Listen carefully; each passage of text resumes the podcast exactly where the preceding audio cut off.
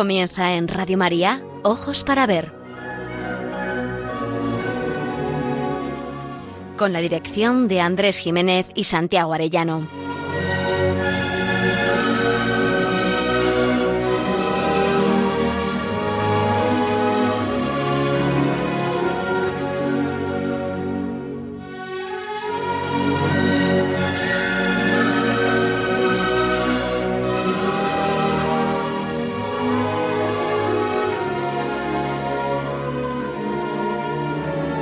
Buenos días, saludamos a todos nuestros oyentes en esta nueva edición de Ojos para Ver que emitimos desde Pamplona para Radio María el primer y tercer martes de cada mes.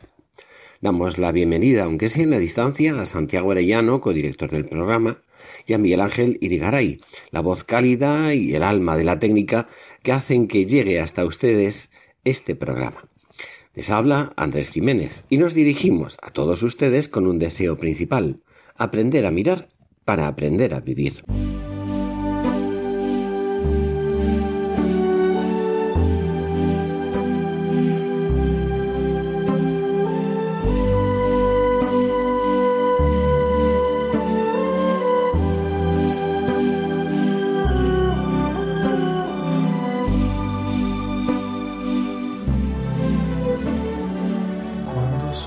La entrada de septiembre pone en el punto de nuestras miras el apasionante mundo de la educación. No decimos de la enseñanza, ni siquiera de la instrucción, decimos de la educación, porque con esta palabra señalamos el misterio del ser humano. Llega a ser aquel que eras. Ningún ser humano nace hecho, acabado o perfecto. La vida se nos da como un camino de perfección un tiempo para lograr que el que en germen estaba previsto que fuera no se quede tronchado o destruido en la alternativa del vivir de cada día. El punto de partida de todo educador, es decir, de padres, amigos, esposos y no sólo de los profesores, es que tenemos delante una persona que, como los aviones, lleva su caja negra o si se quiere, posee un proyecto de ser único e irrepetible, pero que hay que ayudar a aflorar, que hay que cultivar y que hay que alimentar. No otra cosa significa la palabra alumno. Los antiguos decían, quien bien te quiere te hará llorar. Educar es una tarea exigente y ardua. Exige paciencia, observación y creatividad pero sobre todo a amor, es decir, saber que el otro tiene un bien que tú tienes que ayudar a descubrir y a hacer crecer. En educación, lo que no se cultiva se atrofia. Si los hijos fuesen solo fruto de una combinación biológica de los progenitores, el conocimiento de los genes nos permitiría predecir el itinerario vital humano pero cada hombre y mujer es persona, alguien y no simplemente algo. Un proyecto en libertad, único e irrepetible, que alcanza su sazón cuando armoniza proyecto, naturaleza y vida. De lo contrario, experimenta un vacío, se encuentra desazonado e insatisfecho. Maravillosamente lo expresó el poeta Pedro Salinas.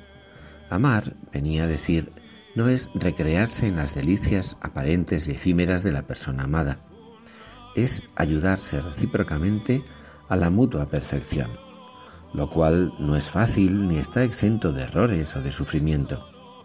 Perdóname, suplica el poeta, por ir a veces con tanta torpeza, por ocasionar a veces dolor.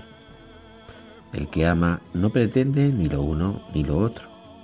El amor le obliga de manera inexcusable a buscar, a bucear en el fondo del otro y a propiciar ese tú verdadero, ignorado para él mismo, pero en el que se encuentra el auténtico y mejor modo de ser de cada persona. Es una tarea de crecimiento, de elevarse hacia lo alto, de buscar nuestra propia perfección, como cuando el árbol parece que se alza al encuentro de la última luz del sol, ascendiendo de ti a ti misma, como tan nítidamente lo describe Salinas. Es entonces cuando el amor verdadero encuentra su respuesta proporcional. El ser que en germen estaba en aquel a quien verdaderamente amo, corresponde con su verdad esencial. Esa criatura que, siendo desde siempre, se ha transfigurado en nueva. Es entonces cuando puede responder de igual a igual, de ser a ser, de verdad a verdad. Nosotros defendemos que el proyecto de ser de cada hijo han de propiciarlo primero y fundamentalmente los padres. Lo contrario sería dejar un hijo inacabado. La educación nos da lo que nos ha negado el instinto. El Estado debe facilitar la labor de los padres asumiendo el principio de subsidiariedad, según el cual donde no llegue la familia ha de cubrir la necesidad el Estado, pero nunca para sustituirla, sino para facilitar el cumplimiento de sus obligaciones. mostra a tutti il mio cuore che hai acceso, chiudi dentro me la luce che hai incontrato per strada.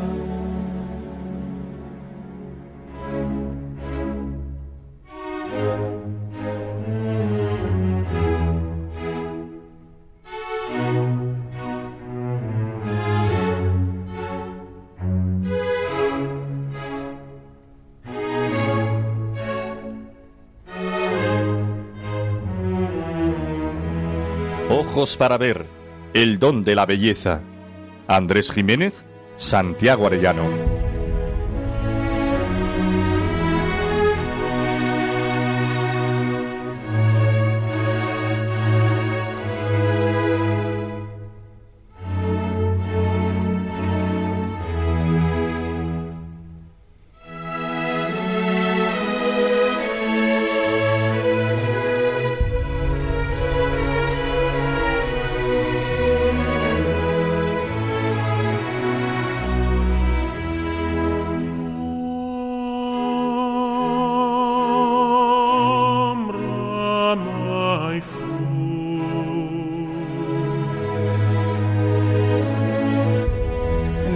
Capítulo 25 de la Ciudadela, Antoine de Saint-Exupéry nos presenta con su lenguaje sentencioso, como el de los libros sapienciales, y poético por el lenguaje figurado en el que se expresa el fin y la naturaleza de la educación.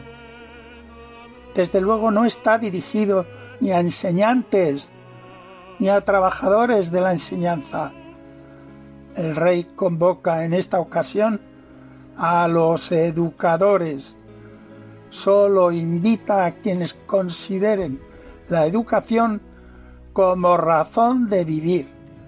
Se dirige a quienes quieran adentrarse en el apasionante misterio de sembrar claves de sentido en el niño de hoy para que puedan llegar a ser los hombres de mañana o de pasado mañana.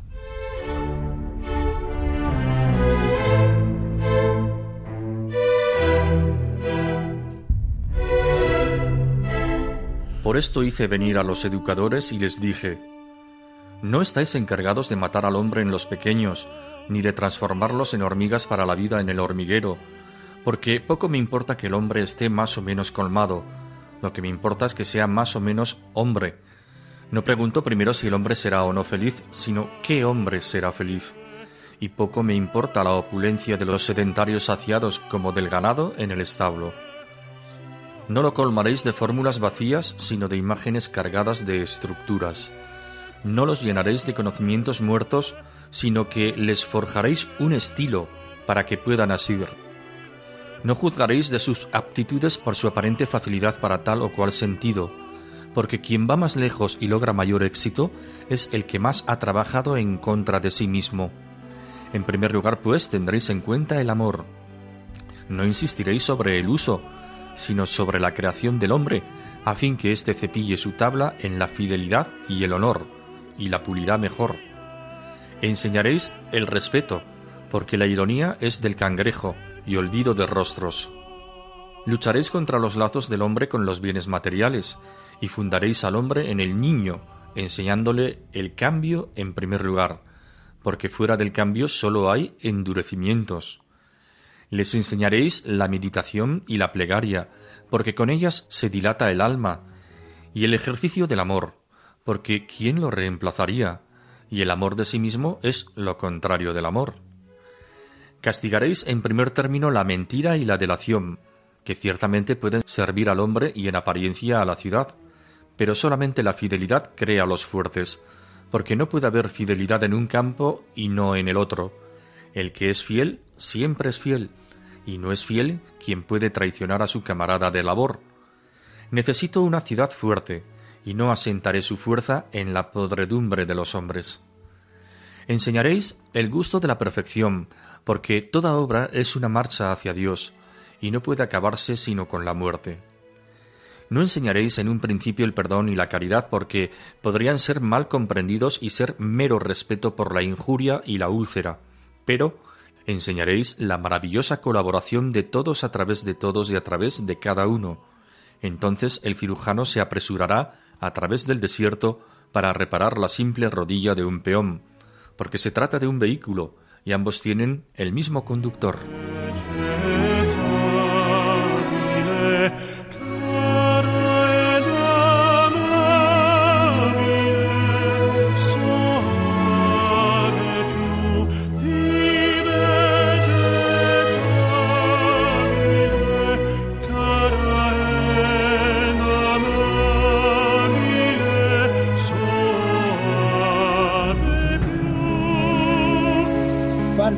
Veces he considerado, tras la lectura de este texto, que Saint-Exupéry señala la senda que la escuela nunca debía haber abandonado.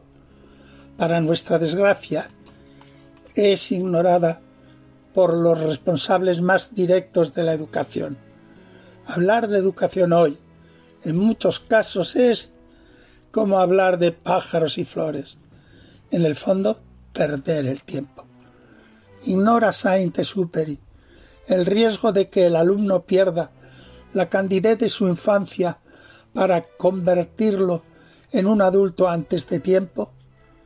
¿Le preocupa más que la escuela mate al hombre o a la mujer que está en ciernes en cada niño o en cada niña? Eleva la palabra hombre a su más rica significación, muy por encima del término adulto. Señala un sentido demasiado olvidado, el proyecto que está en potencia en cada persona. La misión de la escuela es posibilitar en grado de excelencia lo que subyace en cada educando, hacerles hombres y mujeres en su plenitud. No se puede reducir al hombre a hormiga gregaria o a útil en el hormiguero. Y admira que esto lo haya escrito probablemente durante los años terribles de la Segunda Guerra Mundial. Sabe que el modelo de hombre que se viene proponiendo desde la Ilustración ha fracasado y que persistimos en los errores sin tener en cuenta las calamidades que acarrea. Educar hombres para que sean libres y plenos de esperanza parece hoy un imposible ¿Se atreve alguien a definir en qué consiste ser hombre? La cosa es muy simple. Si no sabemos el qué, menos podremos aceptar en el cómo. Me temo que estamos en un sistema educativo puramente formal. Se ha olvidado el fondo de la cuestión. ¿Puede existir tarea más noble que la de posibilitar al hombre que llegue a serlo en todas sus potencialidades. Hoy el sistema se reduce a adiestrar a los alumnos para que superen las barreras formales de currículos y tareas. Aunque nadie esté satisfecho y todos nos quejemos de la ignorancia supina de bachilleres e incluso universitarios y del común de los escolares. Para muchos responsables de la política educativa, el fracaso escolar estriba en no superar los estándares esperables y el alumno es reprobado. Sí, condenado a los infiernos. Y aun cuando el alumno, que no cumple con los estándares prefabricados por el sistema, de ciento y raya en habilidades prácticas a los que sí los cumplen, seguirá siendo un desecho del sistema educativo. Por algo así, Saint-Exupéry propone otras metas. No los colmaréis de frutas de fórmulas vacías, no los llenaréis de conocimientos muertos, sino que les forjaréis un estilo para que puedan asir. Asir, es decir, saberes que nos integran con el ser de las cosas y el sentido de la existencia, cogiendo la realidad por sus asideros, nunca saberes para elucubrar en vano. No nos engañaremos con las apariencias. Quien va más lejos y logra mayor éxito es el que más ha trabajado en contra de sí mismo, dice el autor. No es el uso rutinario el que produce las obras más perfectas, sino adentrarse responsablemente en la realidad. Aun en los oficios más humildes, puede vivirse la fidelidad a lo real, gracias a la cual se gozará de la experiencia del honor, y encima la tabla estará mejor pulida. En primer lugar, pues, tendréis en cuenta el amor, continúa. No podía ser de otra manera. Es evidente que no se refiere al sexo y menos con la obsesión corruptora de nuestros legisladores. Lapidaria es la sentencia. El amor de sí mismo es lo contrario del amor. ¿Qué valores deberá poseer este miembro de la ciudadela ideal? Respeto, desapego de los bienes materiales, espíritu de renovación para evitar los endurecimientos, la meditación y la plegaria, porque con ellas se dilata el alma. No a la mentira y la delación. Una ciudad será fuerte si no se asienta en la podredumbre de los hombres se reclama enseñar el gusto de la perfección porque toda obra es una marcha hacia Dios y no puede acabarse sino con la muerte. Finalmente, exige enseñar primero la solidaridad y luego el perdón y la caridad, es decir, recuperar el sentido de comunidad, la maravillosa colaboración de todos y cada uno.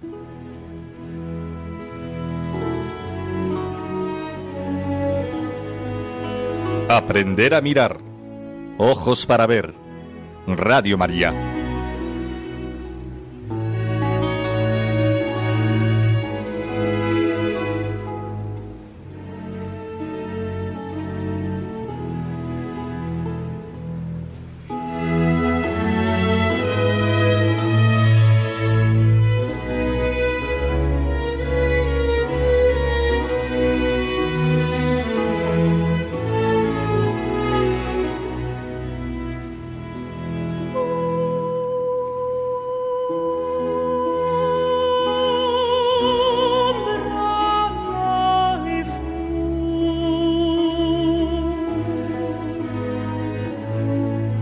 Hoy es aspiración de las ideologías vigentes que todos los seres humanos han de ser iguales. Es el igualitarismo como aspiración fundamental de la justicia, que ya no es dar a cada uno lo suyo, sino dar a cada uno lo mismo, aunque la propia naturaleza no recuerde las enormes diferencias, maravillosas diferencias, que se dan cuando, en vez de contemplar fragmentos individuales del todo social, contemplas a cada uno como persona. La experiencia lo tenía muy claro. Lo que no da la naturaleza nunca lo puede suplir Salamanca. Pero R que R siguen proponiendo el imposible ideal de Comenio, omnia omnibus omnino, todas las cosas para todos y del todo. Pero si de verdad queremos que todos lo aprendan todo, la diversidad de estilos y capacidades irá, eliminando la mayor parte del saber para reducirlo a un mínimo común muy cercano a la ignorancia. La única forma de que todos sepan lo mismo es que todos sepan tanto como el que menos. Y por eso el igualitarismo conduce a la pérdida de nivel en la educación. A pesar de que las viejas fábulas no gozan del favor de la educación oficial, sigue siendo un almacén de recursos educativos muy eficaces. Uno de los grandes fabulistas es nuestro arciprestre de Ita. Él, entre otras virtudes de su ingenio, nos enseña que las fábulas son un truco, si se quiere retórico, del arte de persuadir, o si se prefiere, del arte de educar, deleitando mediante la ejemplificación. Cuando soltamos un sermón doctrinal, si incluimos una fábula, se hace más llevadero con este tipo de breves narraciones. El arcipreste, en su estilo jocoso, pero no exento de seriedad, nos hubiera contado la fábula del burro y del perrito de compañía. La fábula no plantea la igualdad en su etapa formativa o escolar, sino como se suele decir cuando ya se encuentra uno integrado en la sociedad, sin duda donde debemos esperar la máxima igualdad, por lo menos ante la ley. El humor del arcipreste nos cuenta la reacción de una joven dueña cuando el burro, sin duda leal y eficacísimo servidor, quiere recibir las mismas muestras de cariño que el perrito halaguero. ¿Os imagináis al burro echándose en los brazos de su dueña? Pues ni corto ni perezoso así lo hizo. Consecuencia, una samanta de palos ante el asombro e incomprensión del pobre asno, que dando más no recibió ni siquiera el mismo trato, y que seguro que se quedó pensando que tenía que organizar una manifestación de protesta.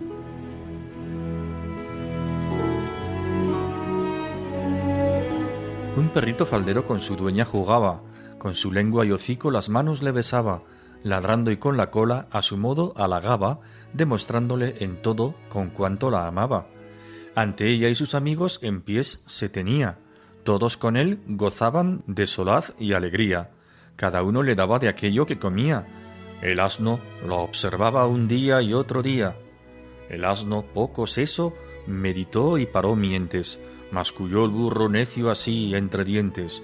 Lo mismo a mi señora que todas esas gentes, con más provecho sirvo que perros complacientes. Yo sobre mi espinazo les traigo mucha leña, acarreo la harina que comen de la aceña, en dos pies me pondré, jugaré con la dueña como el perro a quien tiene en su falda halagüeña.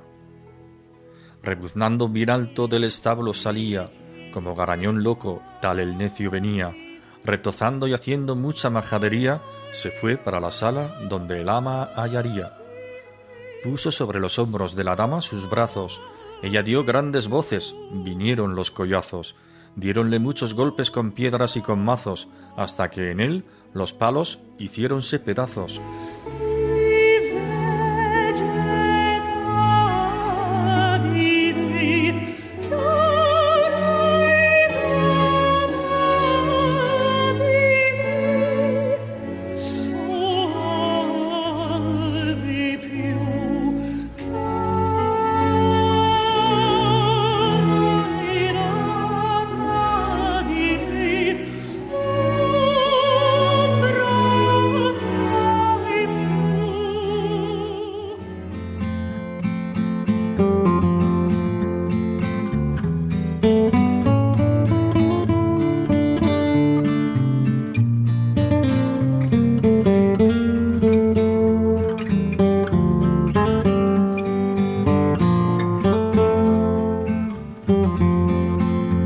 Para ver, momento para la pintura.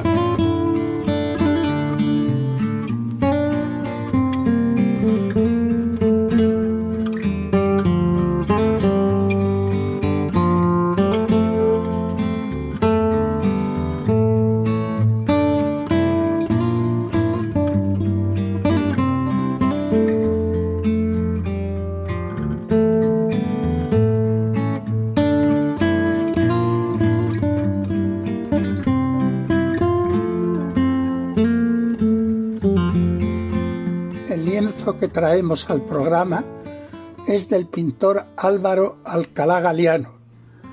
Es una pena que casi no se le conozca a pesar de haber sido uno de los pintores vascos de principios del siglo XX que más trabajó por el arte y la cultura. Yo lo encontré por casualidad en uno de los despachos de las oficinas del Palacio Arzobispal de Pamplona, cubriendo la totalidad de la pared del fondo por sus dimensiones. Había una pintura vigorosa en el colorido y en la escena, pero extraña en cuanto a, los atuendos, ropas y cofias que el grupo de mujeres lucía. Estaban junto al río lavando la ropa. Por el uniforme sospechaba uno que se trata de una institución o de una casa señorial con muchos sirvientes.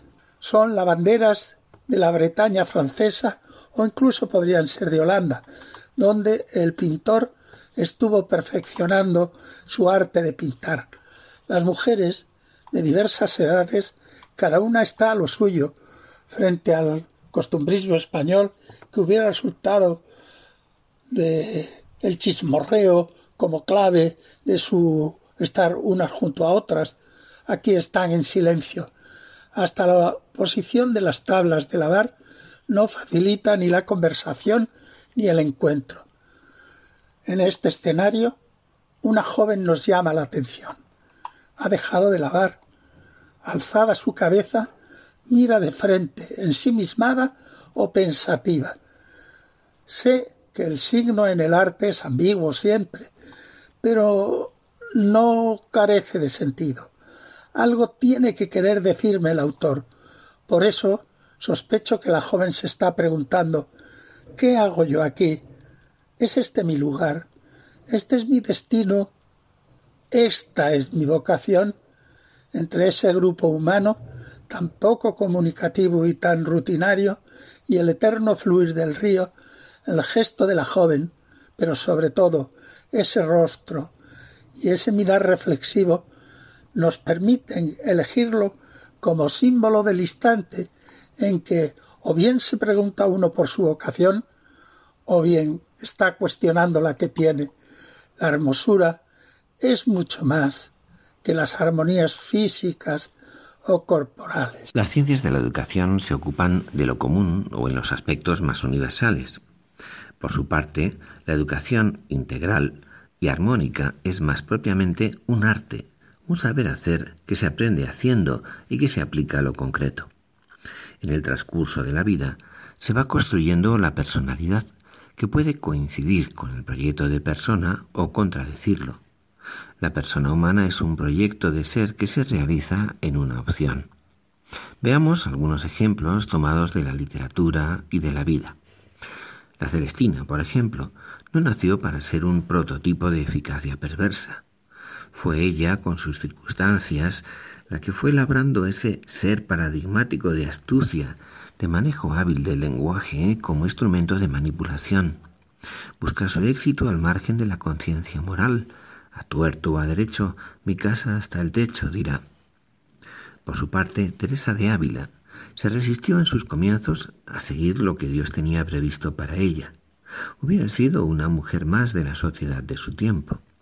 Pero cuando comprendió que su camino era amar a su amado en plenitud de amor, surgió la inconmensurable Santa Teresa de Jesús. Tercer ejemplo, Alonso Quijano.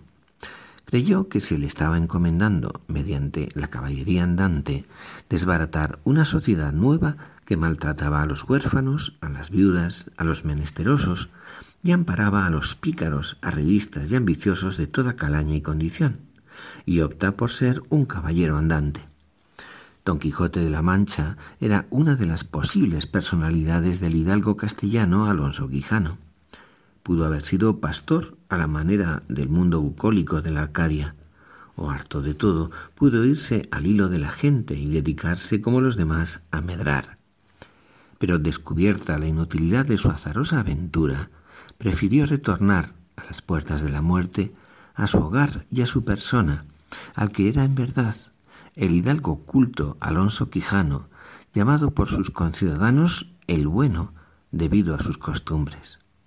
Ante su inminente muerte, dirá don Alonso, déjense burlas aparte y tráigame un confesor que me confiese y un escribano que haga mi testamento, que en tales trances como éste no se ha de burlar el hombre con el alma, y así suplico que en tanto que el señor cura me confiesa, vayan a por el escribano. Poco antes se había lamentado.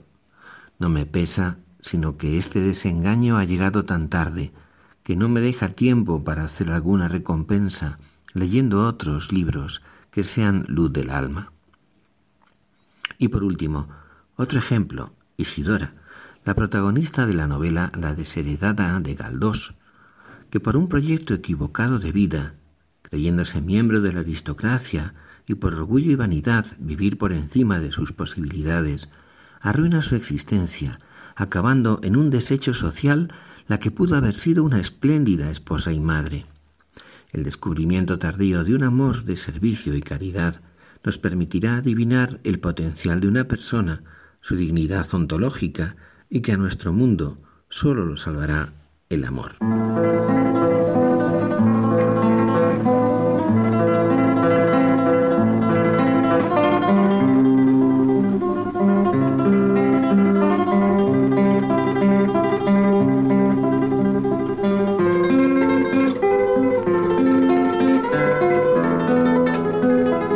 Momento para la poesía.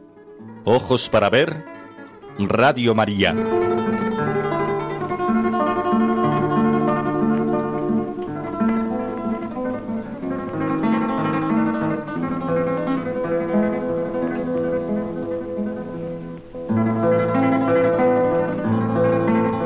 Poemilla que os ofrezco fue traducido por la periodista argentina María Herminia Grande según confiesa en una entrevista sobre diversos personajes, entre ellos Juan Pablo II como poeta. Elegí su versión por considerar simpática la anécdota de que le había enviado al Papa la traducción de sus poemas y cuando tuvo la ocasión de participar en una recepción personal, además de que el Papa se acordaba de su nombre y persona, le confesó que había leído los poemas y que los había reconocido como propios. No está mal la anécdota ni la versión.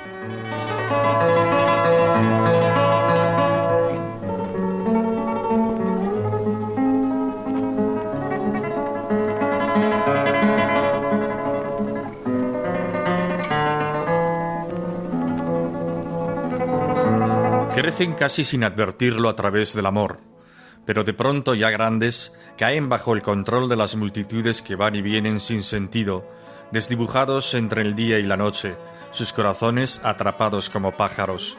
El pulso de la humanidad comienza con ellos a latir. En la orilla de un río, un árbol levanta sus brazos a la luz de la luna, mientras la tierra apenas se atreve a respirar. Ese es el momento en que los corazones de los niños salen del agua. ¿Cómo serán mañana cuando echen a andar?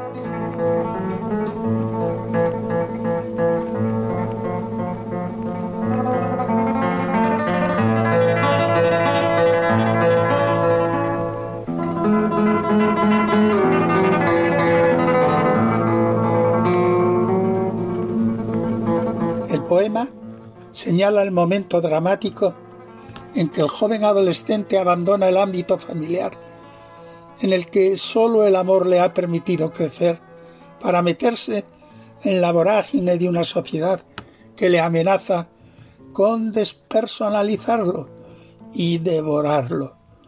Plantea la gran pregunta que tanto inquieta a los padres responsables. ¿Cómo serán mañana cuando echen a andar.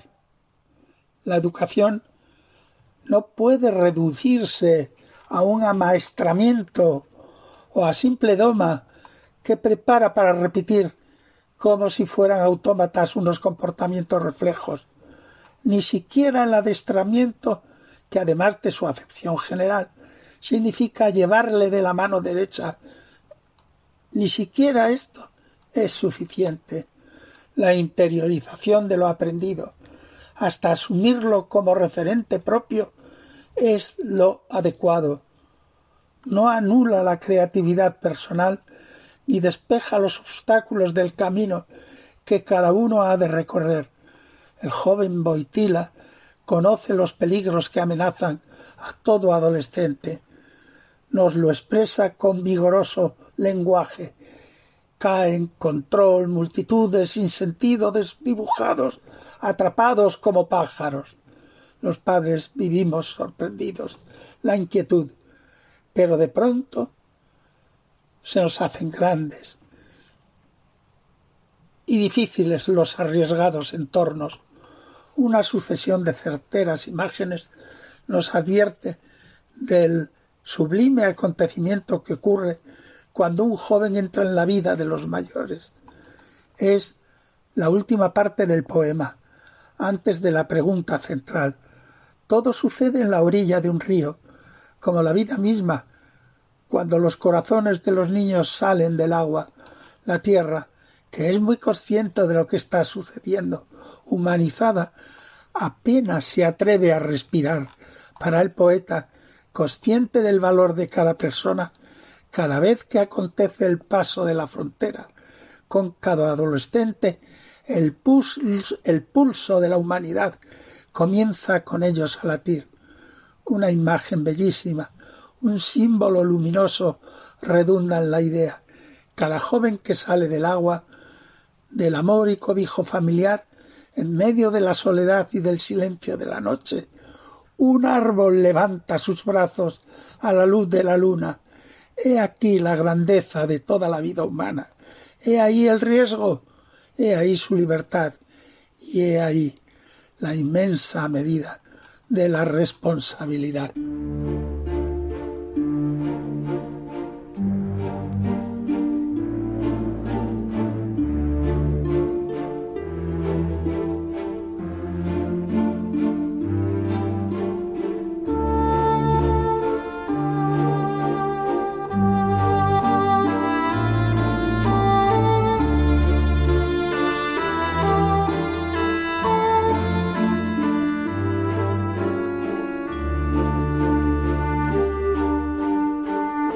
Camino de las artes.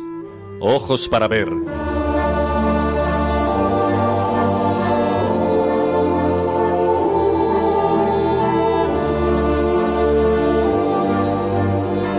En este programa que dedicamos a la educación, les traemos para su recuerdo la hermosísima película Los chicos del coro, realizada por Christophe Baratier el año 2004 y con la música inolvidable de Bruno Coulet. Esta película, que muchos recordarán, es, nunca mejor dicho, un canto a la educación verdadera. Es la ópera prima de Christophe Barretier, quien, según sus declaraciones, se basó en su propia infancia y formación musical, inspirándose a su vez en la película La jaula de los ruiseñores de Jean Reville, filmada en 1945 y que vio en la televisión cuando era pequeño. Clement Mathieu, interpretado por Gerard Jugnot, un profesor de música fracasado, es contratado como vigilante en un internado de reeducación de menores. El centro está regido por estrictas y represivas reglas educativas, y su director, Hassan, se esfuerza por aplicar sin éxito el principio de acción-reacción para castigar a esos difíciles niños. Disconforme con esos métodos y compadecido con unos niños que en el fondo lo que padecen es una tremenda falta de afecto, Clement ideará la creación de un coro para acercarse a ellos y ayudarles a encauzar su fuerza y rebeldía hacia unas actividades que transformarán sus vidas para siempre. Pero la tarea no será fácil y precisará de una heroica dosis de paciencia y fortaleza, renunciando incluso a sus afectos personales.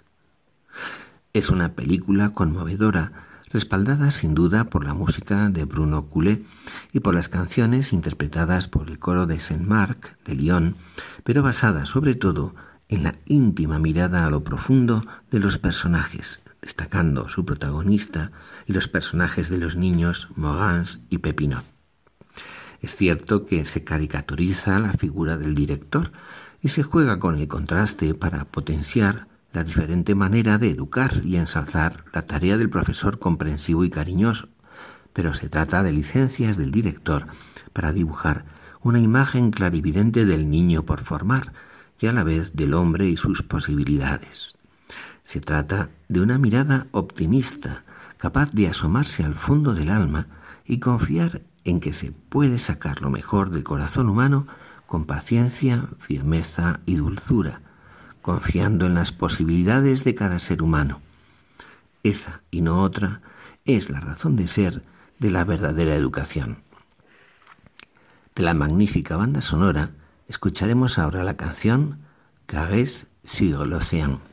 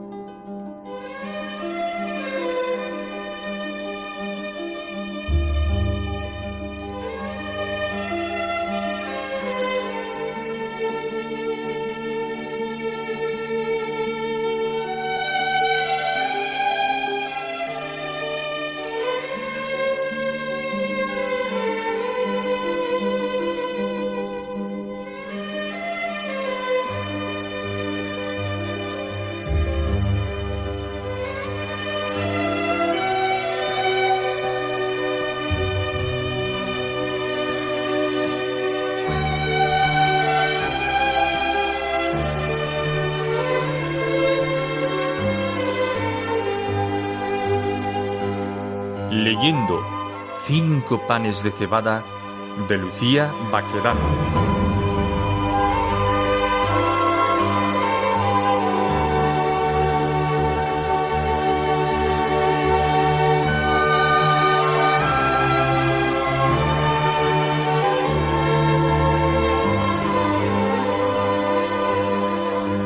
Decíamos en nuestro programa anterior que hay situaciones en la vida en que las contrariedades, los fracasos o incluso la perplejidad que provoca la llamada misma de Dios nos hacen sentirnos confundidos y desconcertados.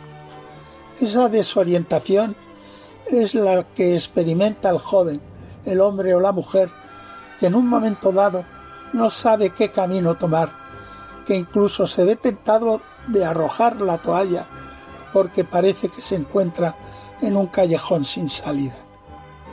La llegada a Beirechea de la joven Muriel para estrenarse como titular de su destartalada escuela produjo en ella una primera impresión desoladora.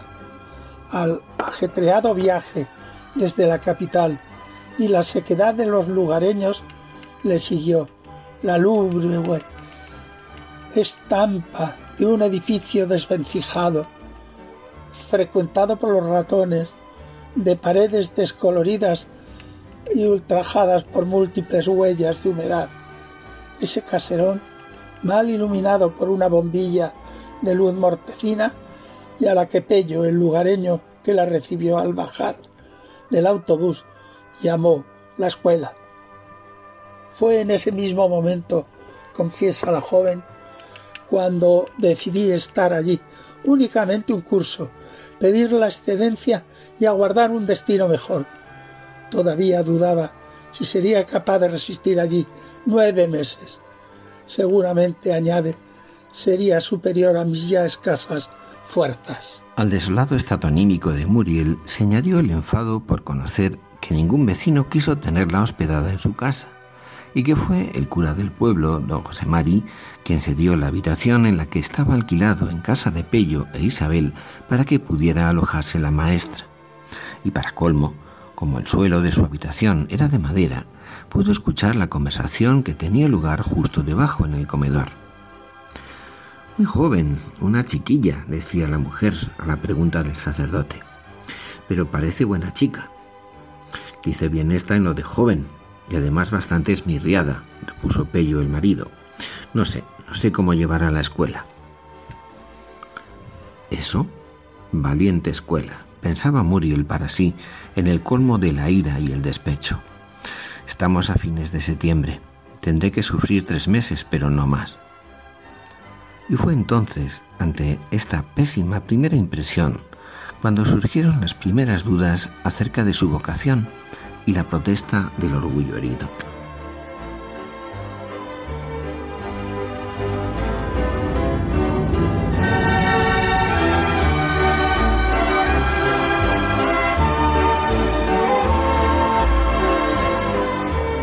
¿Por qué se me ocurriría a mí hacer magisterio con lo bien que ganan ahora las callistas?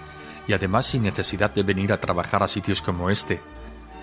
La sola idea de bajar, de cenar, de enfrentarme con aquella gente y con aquel pueblo me ponía enferma. Pero no dije que no.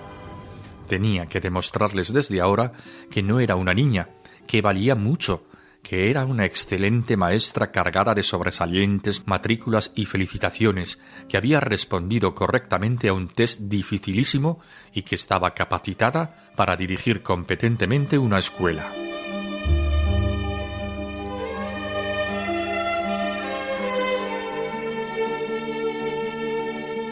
Al parecer, mejor callista, desde luego.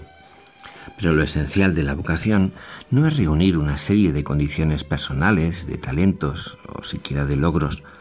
Cuando un joven, por ejemplo, se plantea optar por un trabajo, una carrera o un destino concreto, la pregunta de verdad importante no es qué carrera quiero hacer o qué profesión, profesión quiero ejercer, sino por qué. Si ese por qué es realmente valioso, aunque sea arduo, si de verdad merece la pena, las dificultades no serán muros insalvables, sino retos, desafíos que pondrán de manifiesto el valor de nuestras motivaciones y motivos. En momentos de desilusión o de incomprensión, sobre todo al principio, puede dar lo mismo ser maestra o ser callista, por ejemplo, si lo que se busca es un buen sueldo, porque lo importante es precisamente el sueldo. Pero eso que llamamos vocación parece significar un amor por cierto tipo de actividad por ella misma, y no sólo por el hecho de que con ella se gane más dinero, se alcance fama o cierta posición social. En ese por qué que motiva nuestras elecciones y nuestro trabajo, hay un dato muy importante que nunca debemos olvidar, las personas. La experiencia nos asevera de que las metas no se logran a la primera y sin dificultad. Vienen después de la perseverancia, de la paciencia, del volver a empezar, sobre todo si nuestra actividad la hacemos por alguien que necesita de nosotros. Aunque esto, desde luego, no es fácil de ver, y menos al principio. Pero sigamos con la novel maestrita de Beirechea. Al cabo de dos días, la primera visita de Muriel como maestra del pueblo fue al alcalde, un hombre de campo, de mollera cerrada, como lo describe ella misma tras su visita, y que le hizo saber que la escuela no se había pintado en 17 años y los niños no iban a aprender más por pintarla de un color u otro, y que el ayuntamiento no tenía un duro, porque acababan de construir un nuevo depósito de agua en el monte, y que hacer una lista de los chavales era algo complicado, y que no tenía tiempo, porque tenía que almacenar las hierbas para el ganado, y que además ninguna maestra le había pedido nunca una lista de los alumnos, ni le había ido con tantos humos. Muriel marchó impotente y llena de indignación. Don José María el cura, entrando en la casa, notó su desánimo y le preguntó el por qué.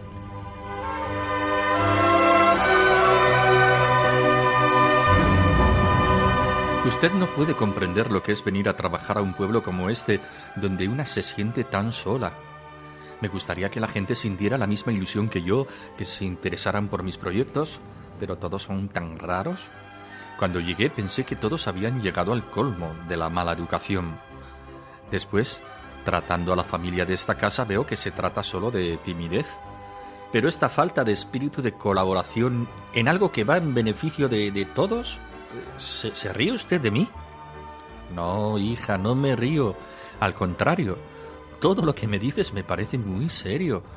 Es cierto que has venido a parar a un lugar de gente cerrada, tímida, como tú dices. Ya sé que para ti, una chica joven, poco acostumbrada a los pueblos, sería mucho más sencillo que todos fuéramos abiertos y comunicativos, ¿verdad? Pero no trates nunca de comprender a los seres humanos, Muriel. Ámalos. Y cuando hayas aprendido a quererlos, verás cómo nada te importa no comprenderlos. Pero es que eso es muy difícil. ¿Cómo voy a querer a quien no se deja, a quien solo pone pegas a mi trabajo? Vamos, vamos, ¿no te parece que exageras un poco? Todo el mundo pone pegas a tu trabajo porque el alcalde del pueblo, un buen hombre seguramente, porque le avergüenza que tú veas su mala letra, no te ha hecho una lista de los mocetes. Ten serenidad y sobre todo paciencia. No lo eches a rodar todo enseguida.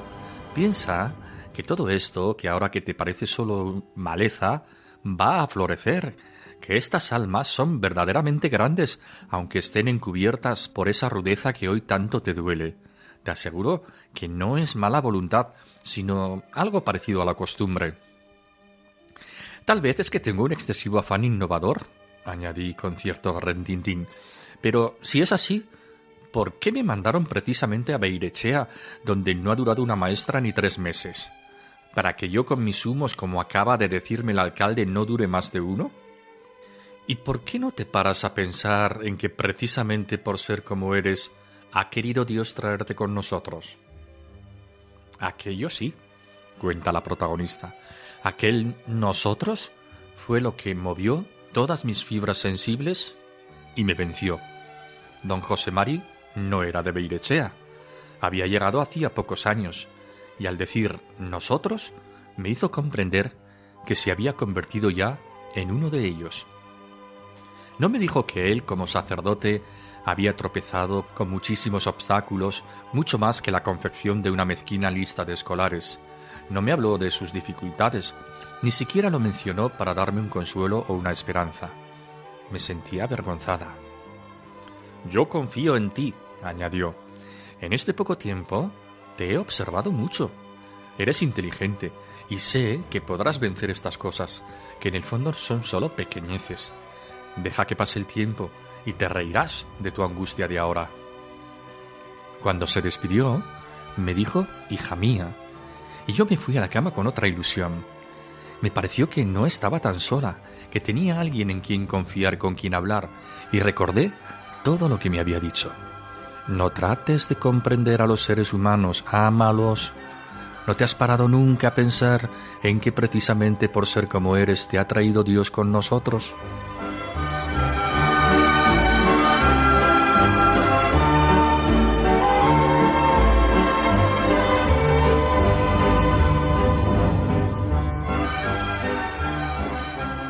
Escribe el famoso psiquiatra Víctor Frankl narrando su experiencia como prisionero en los campos de concentración, que quien tiene un porqué es capaz de soportar cualquier cómo.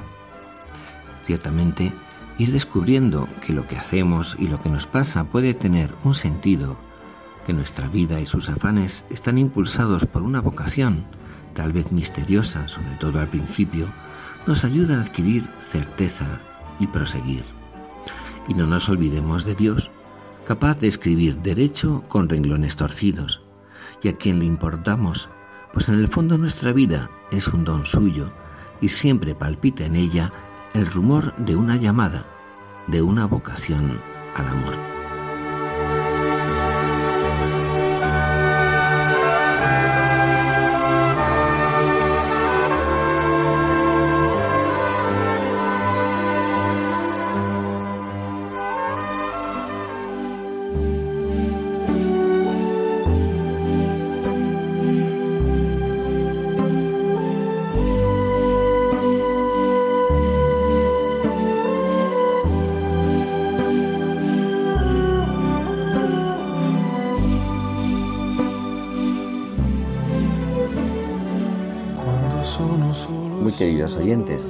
Dejamos hasta dentro de un par de semanas.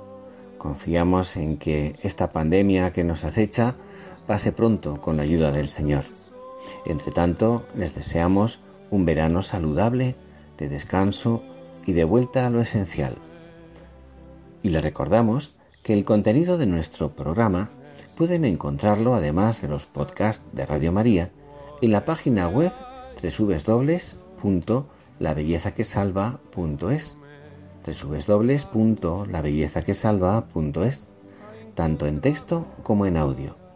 Y esto gracias al gran trabajo de nuestro amigo y colaborador Miguel Pinilla. Que tengan todos un hermoso día.